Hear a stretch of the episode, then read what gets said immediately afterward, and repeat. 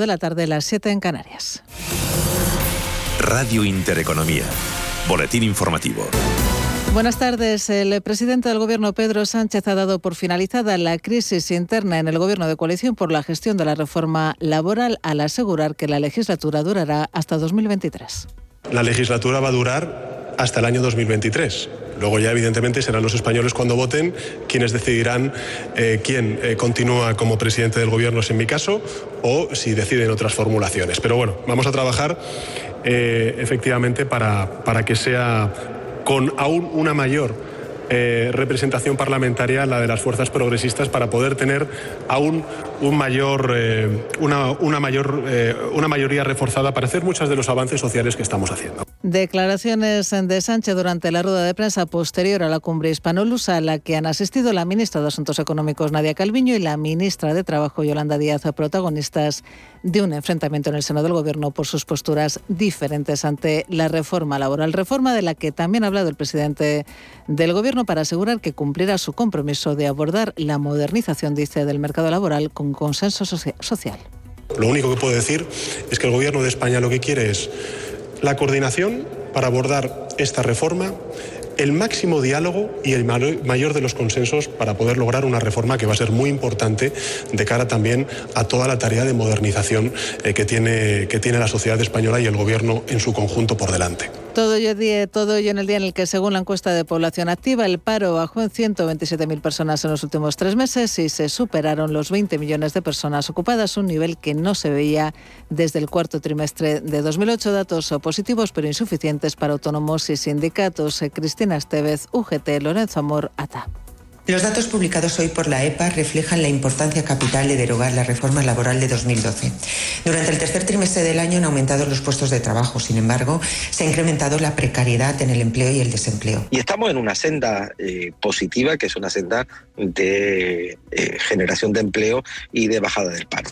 No obstante, eh, con la prudencia de que todavía quedan 200.000 mm, autónomos en cese de actividad, prácticamente 200.000 eh, trabajadores en ERTE. Datos de la EPA que han compartido protagonismo económico este jueves con el IPC que se ha disparado 1,5 puntos en octubre hasta una tasa del 5,5%, un nivel que no se recordaba desde hace 30 años y del que está detrás la subida del precio de la electricidad, repunto de los precios de la energía que seguirá en los próximos meses. Desde KPMG estiman que el megavatio hora no bajará de los 100 euros. Carlos Soles, socio responsable de Energía y Recursos Naturales de KPMG con la tendencia alcista mantenida que se espera para los próximos meses del precio del gas, según indican eh, los mercados de futuros, es de esperar que de la misma forma eh, el precio de la electricidad mantenga esos niveles elevados por encima de los 100 euros megavatio hora ¿Qué es lo que están marcando los mercados de futuros en estos días. Encarecimiento de la energía, ha dicho por su parte la presidenta del Banco Central Europeo, que puede reducir el poder adquisitivo de los ciudadanos de la zona euro en los próximos meses. Declaraciones de Christine Lagarde en comparecencia tras la reunión del Consejo del BCE, que ha decidido mantener el ritmo de sus compras de deuda pandémicas pese al repunte de la inflación que subirá, dicho Lagarde, en los próximos meses, pero que volverá a caer a lo largo del próximo año. Inflation is rising. La inflación está creciendo principalmente por el surgimiento de los precios de la energía, pero también porque la recuperación de la demanda está superando la restricción en la oferta. Prevemos que la inflación suba más a corto plazo, pero que luego caiga en el curso del próximo año. En los mercados financieros, el cierre en positivo del IBEX 35, que reconquista el nivel de los 9.000 puntos, lo hace al subir un 0,6% hasta los 9.025 puntos, con Indra sumando al cierre más de un 8% y con Sabadell repuntando un 4,46% tras anunciar que disparó su beneficio un 82% en la zona baja de la tabla, entre otros en Repsol, que ha cedido casi un 4% a pesar de superar previsiones y de anunciar que elevará el dividendo. Y tono positivo el que vemos esta jornada en Wall Street. El Dow Jones de Industriales sube un 0,53%, se colocan los 35.680 puntos. Avances también para el SP500 del 0,83% a 4.589 puntos, mientras que el Nasdaq 100 cotiza con una subida del 0,97%, se colocan los 15.749 puntos. Otras noticias. Sanidad ha notificado 2.212 casos de coronavirus y 33 fallecidos en las últimas 24 horas. La incidencia acumulada sube y se sitúa en los 49,62 casos por cada 100.000 habitantes desde que se declaró la pandemia. Más de 5 millones de personas se han contagiado de coronavirus en nuestro país y 87.322 han fallecido según datos del Gobierno.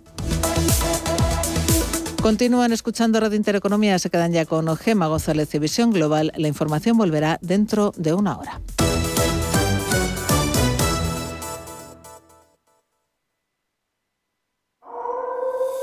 Este sábado 30 de octubre, especial Buscando el Misterio. Historias relacionadas con la festividad de los muertos, el verdadero origen de Halloween y mucho más en Radio Intereconomía. Buscando el Misterio. Este sábado de 10 a 12 de la noche. No te lo puedes perder.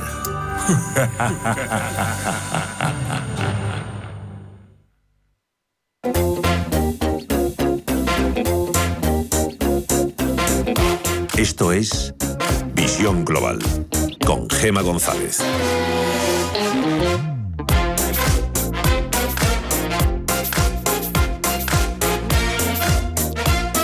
Pasan algo más de seis minutos eh, de las ocho de la tarde, una hora menos en la comunidad canaria, y esto es Visión Global en Radio Intereconomía. En unos minutos buscaremos el análisis a lo que está pasando en los mercados de Mar Rives, cofundador de Blackberg.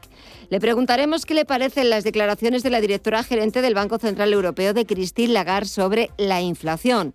Lagarde está convencida de que la inflación, de que los precios acabarán moderándose, aunque ha tenido que reconocer que esa moderación de la inflación tardará más de lo esperado. Mientras, aquí en España, los precios repuntan al 5,5% en tasa interanual. Son máximos de hace 29 años. En nuestra entrevista del día charlaremos con el director de la Fundación Friedrich Naumann por la Libertad en España de qué pasará en Alemania tras la era Merkel, los próximos retos socioeconómicos a los que tendrá que enfrentarse el futuro gobierno de coalición. Y también descubriremos cómo los millennials están marcando el futuro del sector inmobiliario de lujo. Los jóvenes de entre 25 y 35 años buscan viviendas respetuosas con el medio ambiente y que dispongan de prestaciones que mejoren la eficiencia energética. Pero mucho antes eh, de ver esa Alemania post-Merkel y de descubrir cómo los millennials se están invirtiendo en el sector inmobiliario, hay que echar un vistazo a lo que está pasando al otro lado del Atlántico, a lo que está pasando en Wall Street, subidas generalizadas. En una sesión, la de este jueves, en la que hemos conocido uno de los datos macro de referencia de la semana. La primera estimación del PIB del tercer trimestre en Estados Unidos que ha salido bastante por debajo de lo esperado. El consenso del mercado anticipaba un crecimiento del 2,8% para la primera economía del mundo pero la cifra ha sido incluso menor, del 2%, ya que la reapertura económica en Estados Unidos está viendo limitada por la falta de suministros y también por el repunte de precios. Echamos un vistazo a los mercados. Tenemos al Dow Jones Industriales que sube algo más de medio punto porcentual en los 35.679 puntos. El SP500 repunta un 0,83% en los 4.589 puntos y fuertes subidas las que está registrando el sector tecnológico a la espera de los resultados al cierre del mercado de Amazon y de Apple. Apple que está subiendo cerca de un 2,5%. Demasiadas expectativas puestas en los números de la compañía de Cupertino. El Nasdaq Composite sube un 1,2% en los 15.419 puntos. Este es el tiempo real, así está evolucionando, así se está negociando en la bolsa más importante del mundo y ahora buscamos el análisis. El análisis del día con visión global.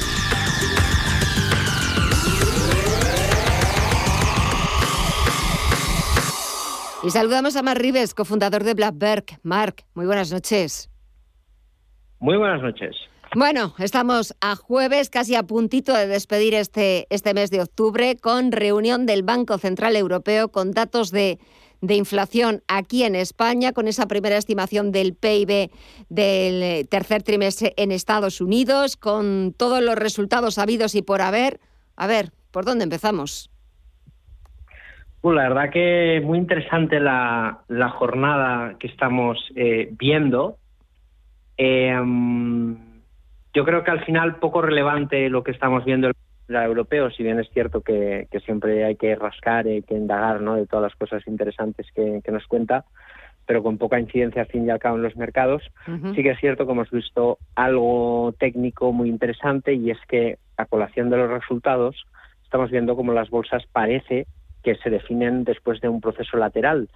Y eh, parece que se define al alza, con lo cual esa posible corrección que podría ser impulsada sobre todo por las políticas monetarias de los bancos centrales, como parece que mm, seguiremos con complacencia monetaria un tiempo, los resultados son bastante buenos en general y tenemos las inyecciones fiscales pues que poco a poco pues ya están a la vuelta de la esquina, pues todo eso es un catalizador importante para que pensemos que ese intento que estamos viendo de ruptura de las bolsas al alza sea verdadero. Lo estamos viendo en el Dow Jones, lo estamos viendo en el S&P 500, lo estamos viendo en el Nasdaq y lo estamos viendo ya muy cerquita en el DAX, ¿eh? con lo cual creo que es bastante significativo y las próximas semanas veremos si se confirma esta ruptura que nos podría dar algunos meses al alza. Vamos a ver si es la buena.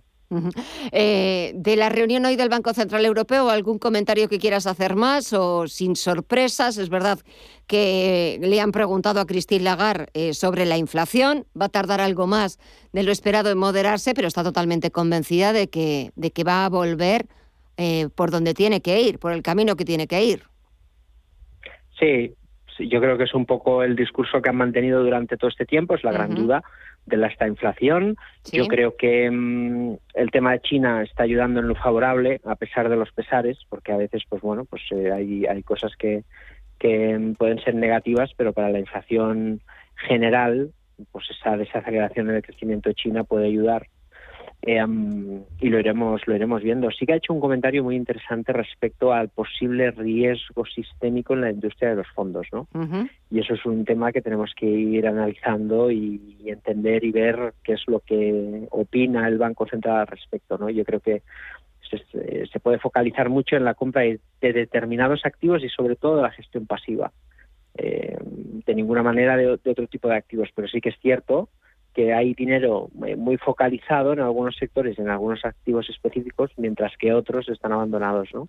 Y eso, claro, es un riesgo potencial, no sé si sistémico o no, pero es algo que debemos de, analizar, comprender y verlo porque me ha parecido interesante en los comentarios, ¿no? Más allá de eso, como decías, sin sorpresas, convencidos de que es transitoria la inflación y que se puede permitir eh, con complacencia monetaria. Desde luego los mercados lo agradecen. Bueno, que sí lo agradecen. En el momento que, que no haya esa complacencia, eh, ya lo hemos eh, venido aquí anticipando y vamos, la que se puede montar puede ser, vamos, pequeña.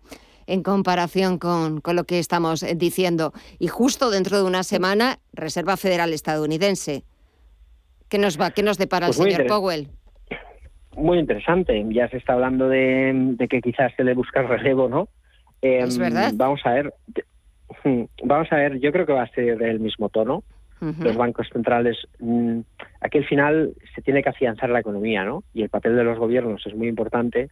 Los bancos centrales no pueden ser los malos de la película. Después de 10 años de sobreesfuerzo, ya he perdido el río. Entonces, seguramente el discurso va a ser igual. Van a hablar de inflación transitoria. Vamos a ver si eso es así.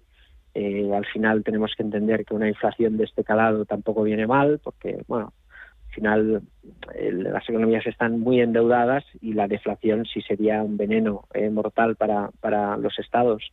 Así que, bueno, no hay mal que por bien no venga, pero el discurso seguramente será moderado, complaciente, y si es así, ya sí definitivo que esta ruptura que están intentando en los mercados va a ser de verdad. Así que, como te decía, muy interesante. Lo que queda Vamos a ver si nos sorprende, pero en principio no debería haber sorpresas en lo negativo por parte de la Fed y así que va a seguir la fiesta monetaria. Venga, ¿y qué valores están de fiesta? Vamos a ver si nos podemos apuntar, aunque sea última hora, aunque sea el último en entrar. Sí, mira, ahora mismo estamos viendo la anticipación de la ruptura del mercado, em, además en una, en una pauta chartista muy interesante que es después de la amenaza del mes pasado en todas las tecnológicas, hemos visto la vuelta y una vez más el mercado nos deja pasmados porque a veces cuando vemos una distribución podemos pensar en corrección y luego ves que en dos semanas eh, se anula todo y volvemos a la subida. Lo estamos viendo en Facebook, perdón, lo estamos viendo en Microsoft, lo estamos viendo en Google, lo estamos viendo hoy en Apple. Veremos si lo vemos en, en Amazon y sobre todo Facebook va un poquito rezagada, pero las FAN otra vez parece que quieren retomar otro tramo alcista. Y como te decía, Microsoft ya lo ha anticipado, Google está a punto y las demás van a remolque. Así que tecnología a muy corto plazo seguramente nos dan una oportunidad. Nosotros, desde luego, lo vamos a intentar.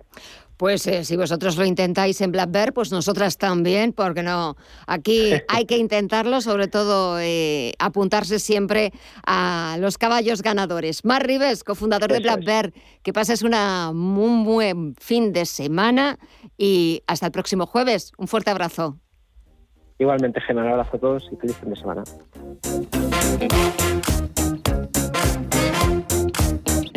Y seguimos tomándole el pulso al resto de mercados. Nos habíamos quedado en tiempo real con la bolsa norteamericana. Siguen las subidas generalizadas, sigue ese tono verde.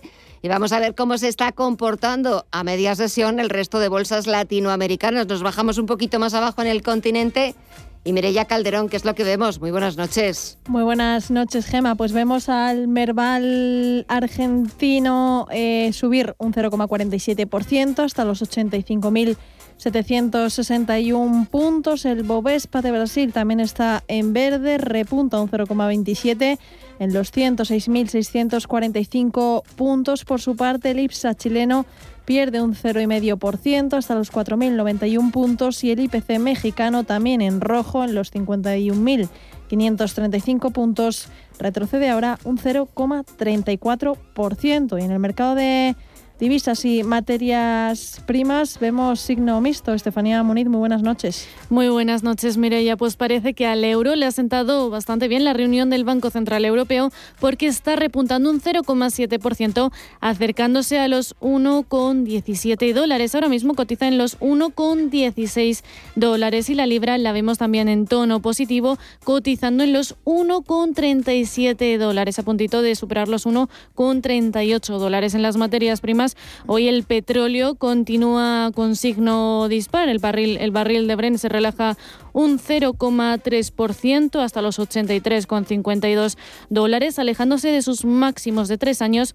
Y el West Texas de referencia en Estados Unidos cotiza en los 82,80 dólares. El euro, por su parte, recupera la barrera de los 1.800 dólares la onza y lo vemos en tono verde subiendo en los 1.803 dólares la onza. Y si miramos a las criptomonedas, ya pues eh, tono positivo para ellas.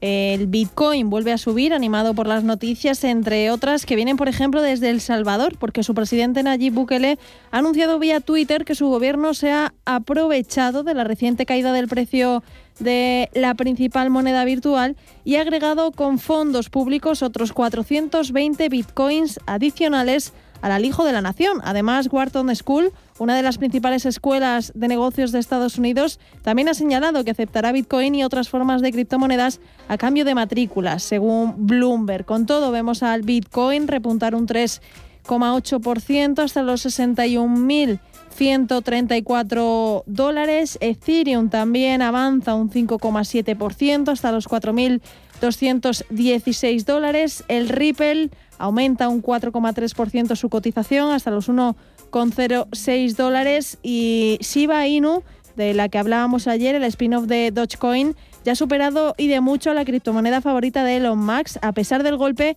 que le ha dado el pasado domingo el fundador de Tesla cuando declaró no poseer ninguna de esta moneda virtual. De hecho, ha avanzado un 40% a lo largo del día y se ha colocado como la octava cripto por capitalización de mercado, mientras su hermana mayor, Dogecoin, está undécima y es presa de la corrección más amplia de todo el mercado que se ha desatado entre el 27 y el 28 de octubre.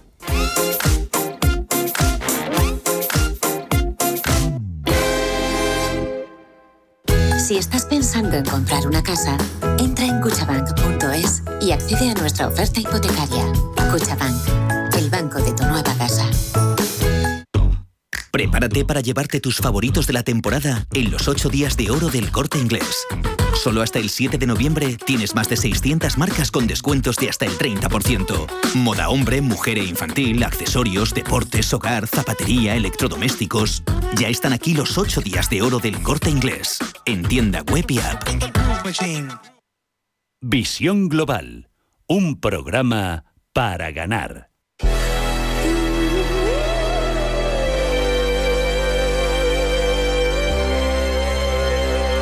El mundo de las criptomonedas ha supuesto una ventana en la que hay vida más allá para aquellos que quieren invertir. Y adentrándonos en las mismas, también existen otras criptomonedas un poquito más raras, además del famoso Bitcoin y Ethereum. Estamos hablando de Shiba y de Oasis Network, la conocida Rose, dos criptomonedas que últimamente están levantando verdaderas pasiones. Shiba Inu ha crecido nada más y nada menos que un 821% en el último mes, cuando una unidad no vale ni siquiera un dólar, por lo que se pueden adquirir 20.000 chips. Además, su capitalización de mercado ya está siendo superior a los 32.000 millones de, de dólares y, de hecho, se ha postulado como la criptomoneda que vale casi la mitad del valor del mercado libre, 76.788 millones de dólares. Oasis Network, por su parte, es la primera plataforma de blockchain habilitada para la privacidad, con un capital de mercado que asciende a los 269.078 dólares, millones de dólares, conocida también como Rose, la otra criptomoneda más desconocida, en la que los expertos prevén que su precio alcance ya los 50 céntimos con bastante facilidad en el próximo año, aunque se considera un mercado con bastante volatilidad. Mientras tanto, los inversores están ante un buen momento para su compra. Y es que el impulso de este tipo de criptomonedas radica en la espectacularización, en que la gente hable de ellas. Incluso el mismísimo Elon Musk, dueño de Tesla, se atrevió a comentar mediante la red social Twitter que Shiba es la criptomoneda del pueblo. Se tratan de criptomonedas poco conocidas a un bajo precio de momento, pero con grandes posibilidades de hacer un poco más ricos a más de uno. Y todo por monetizar un meme de la raza más popular de Japón, como es el caso de Shiba Inu.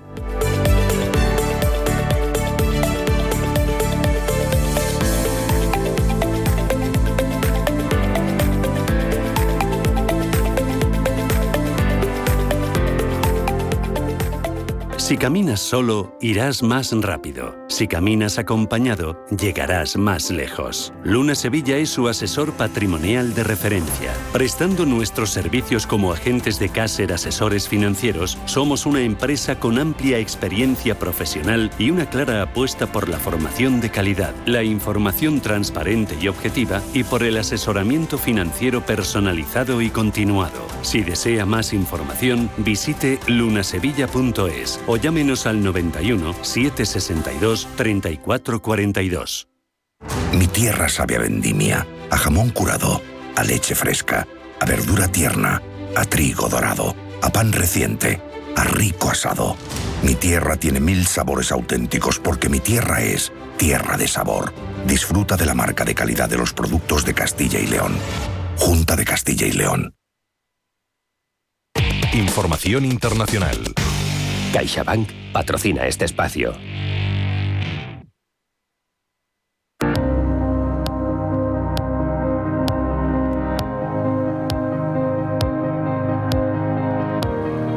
Salvo sorpresas de última hora, parece claro que el presidente chino Xi Jinping no estará en Roma el sábado 30 y domingo 31 de octubre en la cumbre del G20, ni tampoco en Glasgow, que se celebra desde el 31 al 12 de octubre.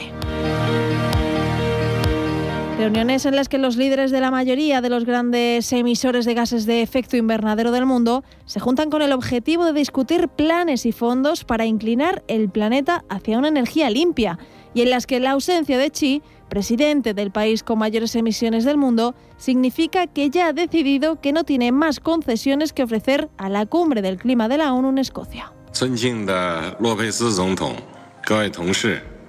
Y es que aunque China se ha comprometido a reducir las emisiones para 2060, no está dispuesta a ceder a la presión internacional para lograr objetivos más ambiciosos, especialmente cuando se enfrenta a problemas de suministro de energía, porque Pekín ya está al límite. Lugar de hacer más concesiones, la principal prioridad de China e India, la tercera fuente mundial de emisiones, es asegurar un sólido acuerdo de financiación para que los países más ricos cumplan su compromiso del Acuerdo de París de aportar 100.000 millones de dólares al año para ayudar a pagar la adaptación al clima y transferir tecnología limpia al mundo en desarrollo.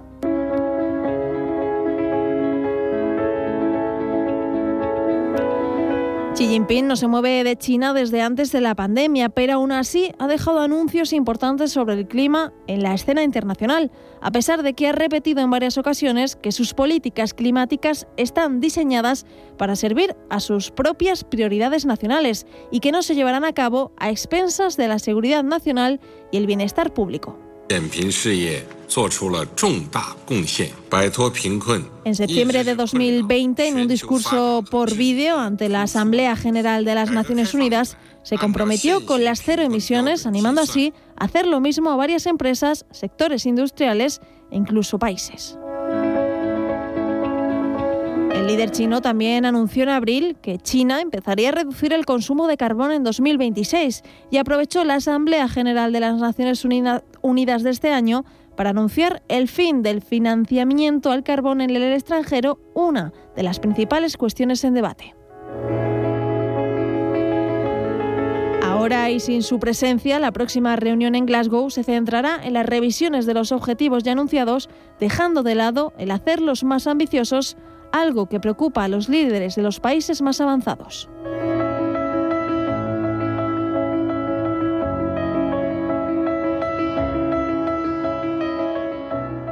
CaixaBank ha patrocinado este espacio. Detrás de ese empresario que piensa en cómo el contexto va a condicionar a su empresa, hay una persona pensando que no puede olvidarse de autorizar las transferencias. En CaixaBank Empresas sabemos lo que estás pensando. Por eso contamos con un equipo de profesionales especializados y una banca digital específica para facilitar el día a día de tu empresa y el tuyo. CaixaBank Empresas. Sabemos de empresas, sabemos de personas.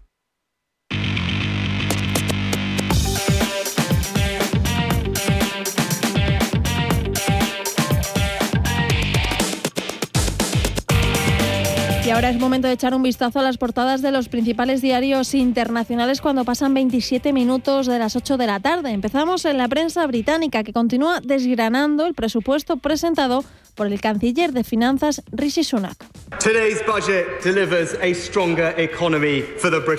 The Times cuenta que Gran Bretaña enfrenta la mayor carga fiscal desde la década de 1950 y que los ingresos medios estarán peor el próximo año por las subidas de impuestos y el repunte de la inflación.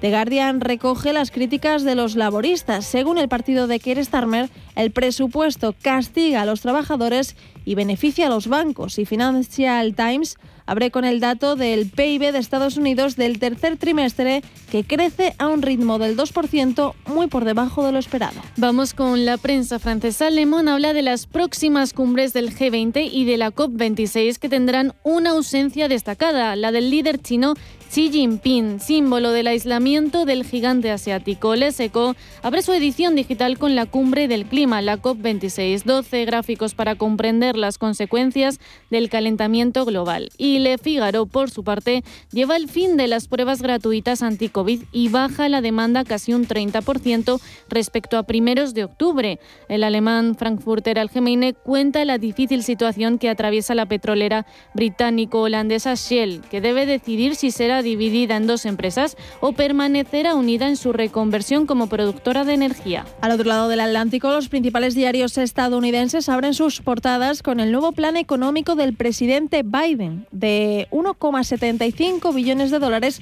para la lucha contra el cambio climático. El presidente reconoce que han sido muchos meses de trabajo y que no se trata de izquierda contra derecha o de moderado contra progresista, sino que se trata de una competitividad versus complacencia.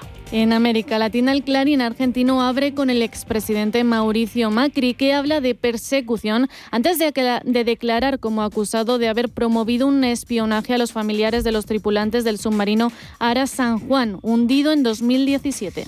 Estar siempre con ustedes, siempre defendiendo su futuro, su libertad y nuestra república. Y ese día también, ese día también les hablé a los jóvenes y su importancia y su rol y hoy con tristeza veo cómo emigran todos los días. México, el Universal continúa con la polémica sobre la autonomía de la UNAM. El, expresidente Andrés Manuel López Obrador señala al exrector José Narro como jefe del grupo dominante de la Universidad Nacional Autónoma y el brasileño Globo, con el que terminamos este repaso con las previsiones macro para el país para 2022. Repunte de la inflación, subida de los tipos de interés, ruptura del techo de gasto y recesión.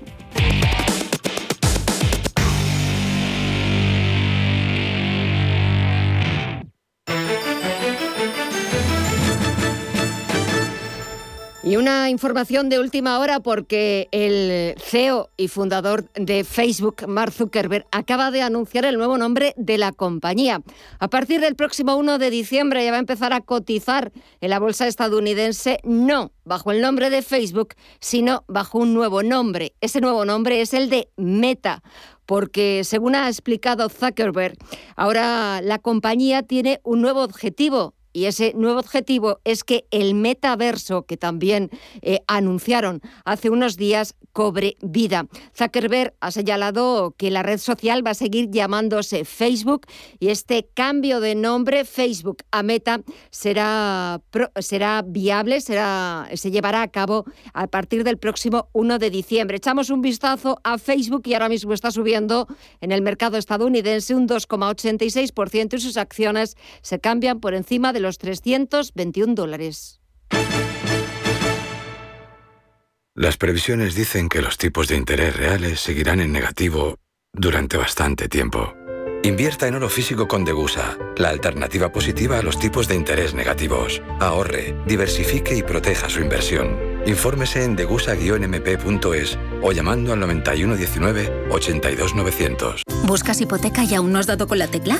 Descubre la hipoteca online del Santander, digital desde el principio y con un gestor personal que te acompañe y resuelve tus dudas hasta el final, para que puedas gestionarla desde donde quieras y cuando quieras, con información del estado de tu solicitud en todo momento. Compara, elige, encuentra, simula tu cuota y compruébalo tú mismo en bancosantander.es. Radio Intereconomía trata información que te interesa. Sí, sí, hasta la bolsa americana puede afectar en tu bolsa de la compra. Por eso los temas que tratamos te interesan. Intereconomía, intereconomía, intereconomía, intereconomía, porque te interesa. En Radio Intereconomía, Visión Global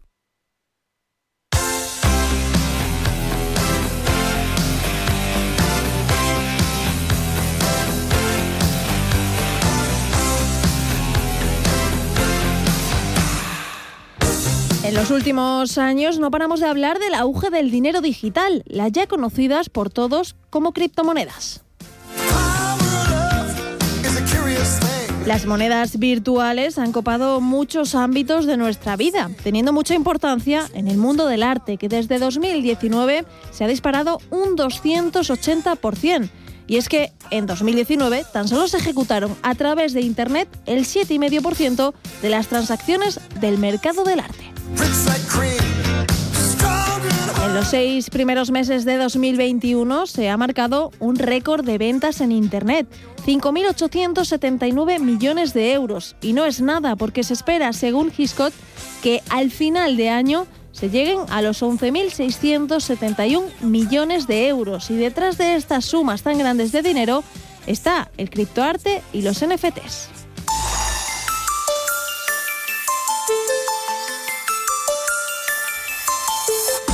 Los NFTs o tokens no fungibles han solucionado el problema de los derechos de la obra, porque permiten trazar y garantizar la originalidad de una obra de arte digital por medio de blockchain. Así lo explican desde Binance a través de Mónica Zamora.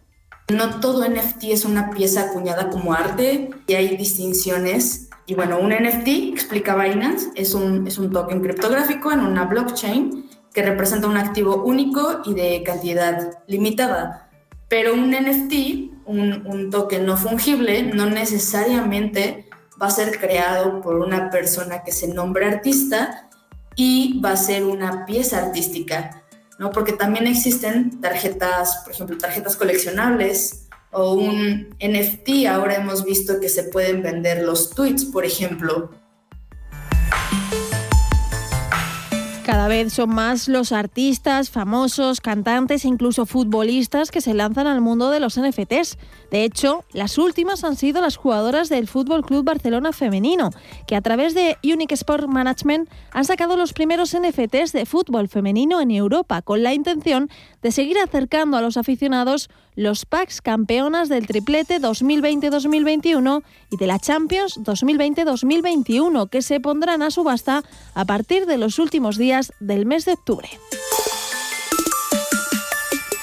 El pico de este nuevo formato llegó en agosto, cuando se alcanzaron unas ventas totales de 1.463 millones de euros, una cifra que eclipsó los 356 millones récord de marzo. Eso sí, como las demás criptos, este mercado presenta una gran volatilidad, ya que después del mes de agosto, en septiembre, las ventas volvieron a caer un 69%.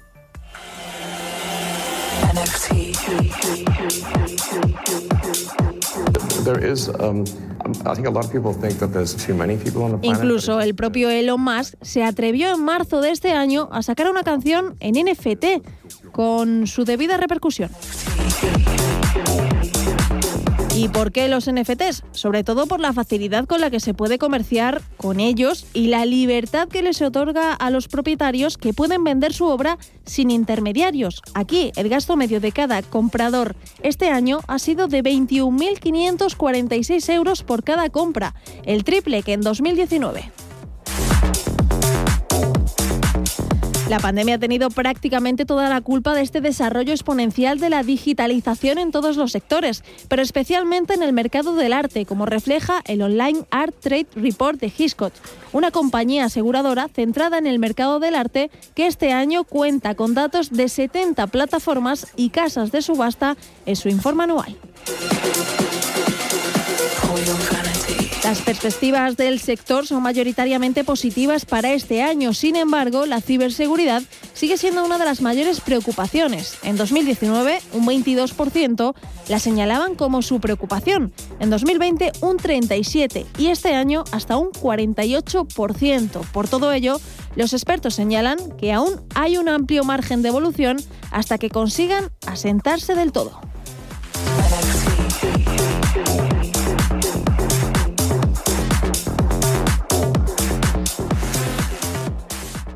Si crees que él, ella, ella no es solo un error gramatical, por fin hay debate. Nace un periódico independiente, profesional, en abierto, respetuoso y con valores. Ya era hora. Eldebate.com. La actualidad desde los principios. Papá, desde hoy voy a hacer mi cama todos los días. Sorprendente, ¿verdad? Como el aniversario de Hipercor y el supermercado El Corte Inglés. Y el 70% en la segunda unidad que te ofrecen en primeras marcas, como en el aceite de oliva extra Cosur Origen de un litro. Comprando dos, la segunda unidad sale a 1,84€. Y además hay 650.000 euros en premios. Aniversario de Hipercor y supermercado El Corte Inglés. En tienda web o app.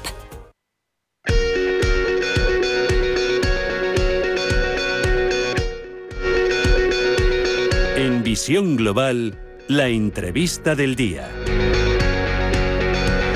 Vamos a hablar en los próximos minutos de los inversores millennials, de los jóvenes de entre 25 y 35 años que están marcando el futuro del sector inmobiliario de lujo. Sí, porque estos jóvenes saben lo que quieren y saben lo que buscan, viviendas de lujo sostenibles que incorporen la última tecnología. En torno al 70% de estos millennials tiene previsto invertir en la compra de una vivienda y el 88% la concibe como su residencia habitual. Este es un hecho que influye directamente en sus exigencias, en lo que buscan a la hora de comprar una vivienda de alta gama. Pero quien mejor nos va a hablar de este segmento de la población, de cómo están marcando este futuro del sector inmobiliario de lujo, es Álvaro Martínez, que es director de Barnes Madrid. Álvaro, muy buenas noches. Hola, buenas noches. Estamos empezando a tener más en cuenta a los jóvenes, a estos eh, llamados millennials, jóvenes con edades comprendidas entre 25 y 35 años, porque eh, han irrumpido en la sociedad, en casi todos los sectores o en casi todas las áreas, y han irrumpido pisando fuerte sabiendo lo que buscan y sabiendo lo que quieren, ¿no? Y en el sector inmobiliario eso se está notando. Pues efectivamente, así es como lo estamos em, como lo estamos empezando a notar, sobre todo en el, en el sector inmobiliario de lujo, em, porque bueno, no sé si, si, sabéis que por ejemplo Forbes publicó hace poco que, España es el tercer país eh, eh, a nivel internacional de más mil millonarios jóvenes, sobre todo por, por temas de herencias, etcétera. Y luego, pues sí que es cierto que, hay mucho, eh, pues después de la crisis sanitaria, mucho, mucho tipo de, este inversor, pues al final eh, lo que busca es un poco vivir en España, pues ahora eh, aprovechando también que, que no es necesario estar en un sitio para, para trabajar, ¿verdad? O sea, que efectivamente desde, cualquier lugar ahora pues se puede atender a una empresa multinacional, como es el caso de los de, algunos millennials nacidos entre entre los años 80 y 90, y que, sobre todo pues son en, el caso de clientes nuestros, por ejemplo, pues eh, creadores de startups, como puede ser el caso de, de Johnny Buffarat, el creador de Hopping, que, que, ha creado una empresa durante el confinamiento que ya eh, está alrededor de los 7.800 millones de, dólares de valor y, este hombre pues es un, es un jovencito que vive que vive aquí en, España, en concreto aquí en Madrid. Estos, estos eh, jóvenes, eh, como decía yo al principio, eh, son jóvenes que exigentes porque saben lo que lo que buscan están pues pisando han entrado fuerte y pisando fuerte en la sociedad. Hablabas de la revista Forbes pero es que también es verdad que esta generación de millennials ahora mismo, pero en unos años, en los próximos años, van a representar también eh, una gran cuota de mercado, ¿verdad, Álvaro?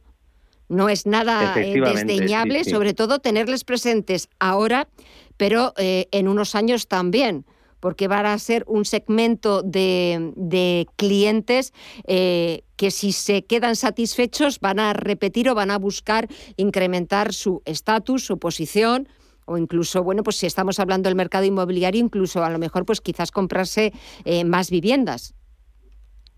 Efectivamente, sí, sí, así es. Y de hecho, pues estamos detectando que, bueno, ahí no es, no es que lo detectemos nosotros solamente, sino que ella eh, es un hecho, ¿verdad? Que cuatro de cada diez jóvenes pues ya invierten en, el mundo de la criptomoneda y luego pues, eh, pues efectivamente también en el, en el sector inmobiliario, porque al final pues tanto como para vivienda habitual hay un, 88%, que compran viviendas, residencias como para vivienda habitual y luego pues otros que prevén invertir, ¿verdad? y, el perfil es un poco el mismo, entonces pues bueno, son gente que buscan un poco eh, pues zonas prime en, dentro de las grandes ciudades como puede ser el caso de Madrid, eh, buscan un tipo de vivienda muy particular eh, porque porque ahora pues se tiene mucho en cuenta cosas que hasta ahora a lo mejor para, para otro tipo de generaciones no, no lo han sido tanto como puedan ser pues, eh, pues las tecnologías, eh, un poco también tienen en cuenta los valores sociales y éticos incluso, porque pues, buscan un poco la sostenibilidad, las prestaciones tecnológicas, los sistemas de eficiencia energética, eh, en definitiva, pues que optimicen los consumos y que tengan en cuenta el medio ambiente. Entonces, bueno, pues son productos un poco exclusivos y de hecho algunos promotores, pues que ya se han ya se han dado cuenta, pues están enfocando un poco las nuevas obras en, en este sentido y de hecho, pues eh, pues pues los pisos ahora ya buscan un poco, sobre todo la orientación para poder aprovechar la luz, eh, buscan un poco sobre todo las terrazas, ¿verdad? Porque después del, confinamiento es un poco la tendencia de cambio. Eso ha sido general. Sí, sí, exactamente. lo que, lo que queremos todos ahora. Y entonces, pues ese, hay un cambio, hay un cambio porque, porque ahora lo que se demanda es este tipo de, vivienda. Entonces, bueno, pues los grandes, eh, la gente de alto poder adquisitivo, ¿verdad? Pues, pues busca un poco tener eh, todas estas características en, en, una vivienda en la cual puedan trabajar desde casa y puedan eh, claro. Puedan tener también pues algunos espacios en los que puedan dedicar tanto pues como a pues, yo que sé por ejemplo una habitación que pueda ser un despacho que a la vez pueda ser un gimnasio. Claro. es un poco este esta la idea. Claro. Esa idea que eh, tuvimos eh, todos un poco que, que vernos obligados por las circunstancias a reconvertir nuestras casas nuestros pisos en, en como multitud de funciones, gimnasio, guardería, colegio, eh, trabajo, eh, eh, la, propia, la propia casa. Pero fíjate, ahora que te estaba escuchando, Álvaro, quería preguntarte, porque estabas hablando de las terrazas. Es verdad que ahora buscamos áticos, buscamos pues la última planta de, pues para recibir la luz, para tener esa sensación de, de aire fresco, de estar en la terraza, de poder salir y no estar encerrado como entre cuatro paredes, pero fíjate que durante el confinamiento y después hablando con varios expertos inmobiliarios eh, después del confinamiento, hace unos meses, eh, me comentaban que, eh, por supuesto, los áticos, las terrazas, era como una de las condiciones indispensables a la hora de la gente de buscar nuevas viviendas o de cambiarse de casa, pero también me mencionaban que la gente prefería irse fuera, prefería irse al campo poco por volverse a reencontrar con la naturaleza después de lo que habíamos pasado en la ciudad. Y en cambio ahora te estoy escuchando y los millennials lo que quieren es volver a las grandes ciudades, volver, por ejemplo, a la capital, volver a Madrid en unas zonas muy concretas de alto standing, donde, eh, bueno, pues buscar ese nicho de mercado, un nicho de mercado muy particular de lujo y con unas viviendas, pues que lo tengan todo a su alcance, ¿no? Pues sí, mira, em, al principio yo tenía eh, los dos perfiles de clientes. Teníamos clientes que buscaban un poco escapar de la gran ciudad al campo, con, la, con la particularidad de que ahora es posible trabajar desde, ¿verdad?, desde un pueblecito em, eh, en mitad de la nada, eh, gracias a Internet y gracias a, a, las nuevas tecnologías, ¿verdad? Y luego tenemos el, otro perfil de cliente que, lo que busca es eh, volver a la ciudad porque al final se, también se ha echado de menos un poco socializar y, mm. y, en ese sentido pues buscan también zonas zonas prime con, con pues con restauración, con en definitiva con vida, ¿verdad? Con, con que tengan un poco todo lo todo todo lo, todo a mano, o sea, quiero decir que tengan también eh, pues un ático eh, cerca, por ejemplo, se me ocurre, ¿no? Del retiro, pero que también tengas pues la posibilidad de, de, tener comercio cerca, de tener un poco pues eh, la vida social que pueda tener eh, una calle, se me ocurre pues como yo que sé, como pues como Jorge Juan, donde puedas tener los restaurantes a mano, donde puedas tener un poco este tipo de, vida, ¿verdad? Entonces se nos da un poco las dos las dos características. Y sí que es cierto que ha habido una tendencia también de gente que, que que después del confinamiento han buscado fuera y, otros que, están volviendo, están volviendo a la gran ciudad, están volviendo a Madrid porque lo que echaban de menos también es un poco pues eh, relacionarnos, ¿verdad? Y, relacionarse y, y, eso es un poco la, lo que hemos detectado ahora. Eh, además también, claro, estamos hablando de un, de un tipo de cliente, como decíamos al principio, exigente, que sabe lo que quiere, que sabe dónde buscar. Eh, pero, por ejemplo, también, claro, estamos hablando de unos jóvenes, millennials, eh, muy familiarizados con la tecnología y que, por ejemplo, pues no sé, a diferencia, pues quizás de otro tipo de clientes que vaya buscando otro tipo de facilidades o de comodidades, eh, pues me imagino una familia, pues más habitaciones, pues para que los niños puedan jugar, también estudiar. pues estos jóvenes millennials lo que buscan pues es eh, viviendas eh, sostenibles, eh, se preocupan también mucho por el medio ambiente, que sean sobre todo eficientes energéticamente y tecnológicamente, ¿verdad? Efectivamente, sí, sí, así es. Ahora lo que se busca es un poco, pues, tener todo, ¿verdad? O sea, que me refiero, pues, por ejemplo, las parejas jóvenes que, sí que tienen pensado, pues, pues también, o sea, que son padres jóvenes, ¿verdad? pues también buscan un poco zonas donde estén un poco los colegios, eh, los colegios así eh, importantes que busquen, pues que estén cerca de las zonas donde donde tienen también la vivienda. Entonces, pues bueno, pues se, quiere se quiere un poco todo, que sea al final, en definitiva, también es un poco el problema que tenemos, porque la demanda es casi la misma y, y el producto, pues eh, pues pues o sea, hay más hay más demanda que oferta, ¿verdad? Entonces eso hace que al final, como, como, como, el mercado que es, pues que al final es la ley de la oferta y la demanda, es lo de siempre. Las cosas que hay en este, con estas características, pues al final están un poco sobrevaloradas, entre comillas, porque al final la gente, como, como es lo que busca, pues está dispuesta a pagar a pagar eh, un valor que, que posiblemente pues eh, no, no sea no sea el real, ¿verdad? De, de, la vivienda. Pero bueno, es la, es la ley del mercado. Claro, pero es que claro, también al final estos jóvenes que buscan, eh, bueno, pues una, un tipo de vivienda muy particular, claro, también buscan en unas zonas muy determinadas, donde eh, la, de, la oferta es la que hay. Por ejemplo, estamos hablando pues, de, los barrios más exclusivos y más elegantes de, aquí de Madrid, como puede ser Chamberí, Salamanca o Chamartín. Claro, también es lo que hay. Efectivamente, sí, sí, sí. Mira, se está dando el caso, bueno, yo por, por los estudios que hacemos, pues eh, estamos hablando de propiedades que rondan desde los 10, 13 mil euros el metro cuadrado hasta incluso los 20 mil euros el, el metro cuadrado.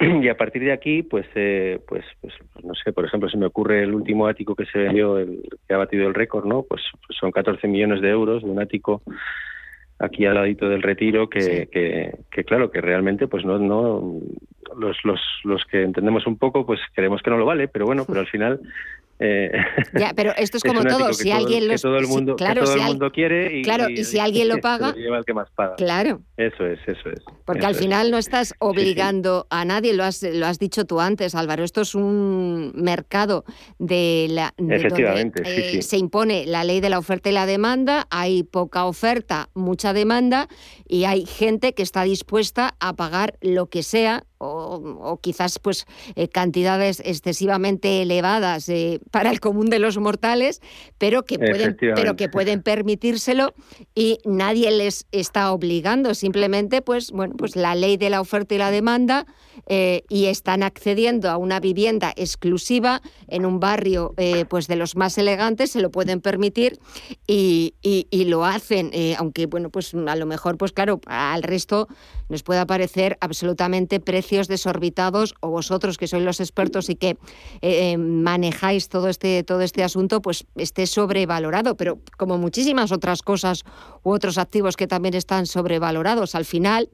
Eh, me imagino que el sobrevalorar un activo, en este caso un activo inmobiliario, pues volvemos a lo mismo, depende de quién esté dispuesto a pagar ese, ese dinero. Mm, si lo está, y está dispuesto, pues es que esto es como si fuese una subasta. Suyo es, ¿no? Absolutamente de acuerdo. Y además, pues mira, esto siempre depende un poco del punto de vista. O sea, aquí en Madrid, pues mira, hace poco se ha inaugurado el, Hotel Villamagna, ¿verdad? Y, y, en el cual pues, eh, pues se ha batido el récord porque hay una suite que cuesta 22.000 euros la noche más el IVA. Entonces, pues bueno, pues todo depende del, del, del prisma por el que se mire, ¿verdad? Porque yo sé de, que hay mucho cliente extranjero que está llegando a España y Madrid, eh, pues dentro del mercado internacional no deja de ser barato. O sea, porque si lo comparas con otras grandes ciudades en el sector del lujo, pues, pues al final eh, este tipo de inversor o este tipo de cliente con un alto poder adquisitivo, pues eh, no deja de venir a una ciudad que le parece, pues eso, acorde a, lo que puedan tener otras ofrecer otras ciudades eh, en cuanto a la oferta cultural, en cuanto a, pues, al acogimiento que tenemos aquí en, Madrid, ¿verdad? O en España. Y, luego, pues el, nivel de vida para ellos, pues eh, les resulta, resulta sorprendentemente barato. O sea, que al final la inversión aquí eh, no es como pueda ser, por ejemplo, pues en un Miami, que pueda ser tres veces más caro que aquí, por ejemplo, se me ocurre, o, en otras ciudades centroeuropeas, ¿verdad?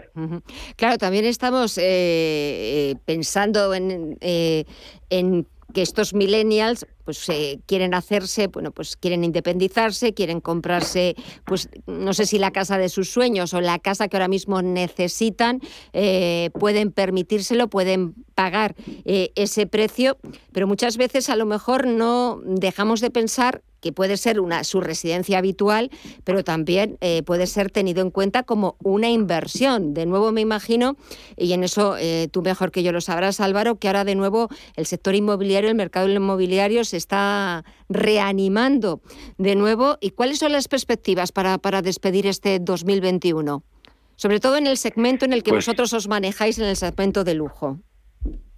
Sí, eh, mira, em, eh, habitualmente, todos los años, eh, son, son meses en el sector inmobiliario tanto en el sector nuestro como, como, como en el resto del, del sector, pues bueno, al final son, son meses muy muy activos porque al final, pues de cara a fin de año, pues por temas también fiscales, la gente pues pues trata de, se mueve un poco más, hay más hay más hay más transacciones. Entonces eso añadido a que a que realmente pues eh, estamos teniendo un incremento de, de transacciones también, por ejemplo, pues mira, eh, por la parte que nos toca a nosotros en agosto se ha trabajado muchísimo más que otros años, para sorpresa un poco de, todos, pero bueno, estamos notando un incremento, sí, y, al final, pues lo que consiguen también las, las, las, crisis sanitarias y las pandemias y este tipo de cambios de ciclo, por decirlo así, pues es que cada vez haya eh, más diferencias sociales en cuanto a, pues, pues cada vez hay gente con más dinero, y, y, cada vez hay gente, claro, los que tienen más cada vez tienen más y los que tienen menos cada vez tienen menos y es así y nosotros sí que estamos notando un poco más de, actividad en este en esta horquilla verdad de, mm. de, cliente con, con, alto poder adquisitivo con, con, muchas ganas de invertir en Madrid también por, por el tema sobre todo te lo dicen ellos por el tema también no solo de, de seguridad jurídica, sino de seguridad también incluso de, poder andar por la calle hablando con el móvil sin que te lo quiten.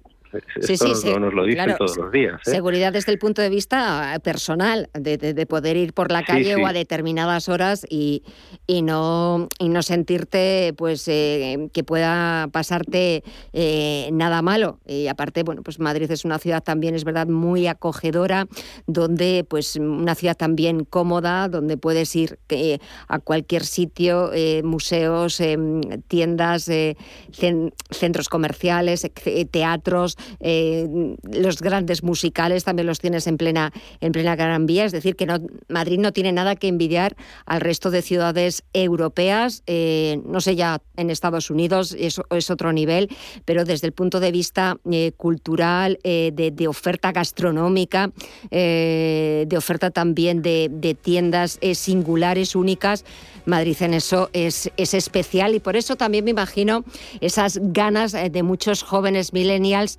por eh, volver a la gran ciudad, por volver a la capital y sobre todo por establecerse pues en un auténtico eh, pues eh, piso o edificio pues señorial pues de, abolengo con esas magníficas terrazas con esas vistas fabulosas pues al retiro o a cualquier otra parte de Madrid que cualquier parte es súper bonita Álvaro Martínez director de Barnes Madrid muchísimas gracias por habernos, eh, bueno, pues eh, abierto los, los, ojos un poco a esta nueva generación, a estos inversores millennials, a estos jóvenes de entre 25 y 35 años que están marcando el futuro del sector inmobiliario de lujo. Muchísimas gracias, que vaya todo estupendamente y que cerréis 2021 con buen pie y a empezar también con fuerza 2022. Muchísimas gracias y hasta otra próxima ocasión. Un abrazo. Pues muchísimas gracias, buenas tardes y muchísimas gracias por todo. A disposición vuestra. Adiós, buenas tardes. Adiós.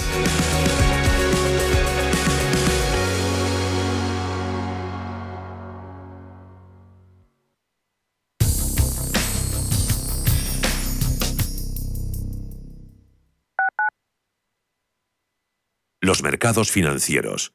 Las bolsas más importantes. Información clara y precisa. Esto es Radio Intereconomía. ¿Estás buscando un piso para invertir? Entra en Inviertis.es. Pisos verificados con inquilino. En Inviertis, haz tu próxima inversión inmobiliaria completamente online. Inviertis, con más de 400 activos con inquilinos en toda España. Rentabilidad inmediata. Inviertis.es. Analiza, compara y oferta. Inviertis, tu inversión inmobiliaria a un clic de distancia. Quiero alquilar mi casa, pero ¿y si los inquilinos no me pagan o no cuidan el piso o tengo quejas? Deja de preocuparte, porque en Renta Garantizada te protegen de todo. Cobrarás tu alquiler todos los meses aunque no pague el inquilino y se ocupan de la gestión del día a día. Y tú, tranquilo. Infórmate en el 910 1095 o en rentagarantizada.es. Alquiler garantizado. Escápate de Madrid y ven al restaurante El Torreón en la cima del Monte del Pardo. Las mejores carnes y pescados desde 40 euros, vino incluido. Carne picaña brasileña y lomo de buey auténticos. Disfruta de los mejores platos de cuchara y de paella con langosta. Y de grandes vinos y licores en sus siete amplísimos salones y terrazas. Cocina abierta desde las 11 de la mañana. Parque infantil, gran parking. Restaurante El Torreón. Naturaleza a 10 minutos de Madrid. Reservas en restauranteeltorreón.com. Más de un 20% de los estudiantes universitarios en España necesitan apoyo económico para llevar a cabo sus estudios. En la Fundación La Caixa concedemos becas a estudiantes excelentes con escasos recursos económicos para acceder a estudios de grado universitario. Solo es progreso si progresamos todos. Fundación La Caixa. Radio Intereconomía es la radio económica de referencia.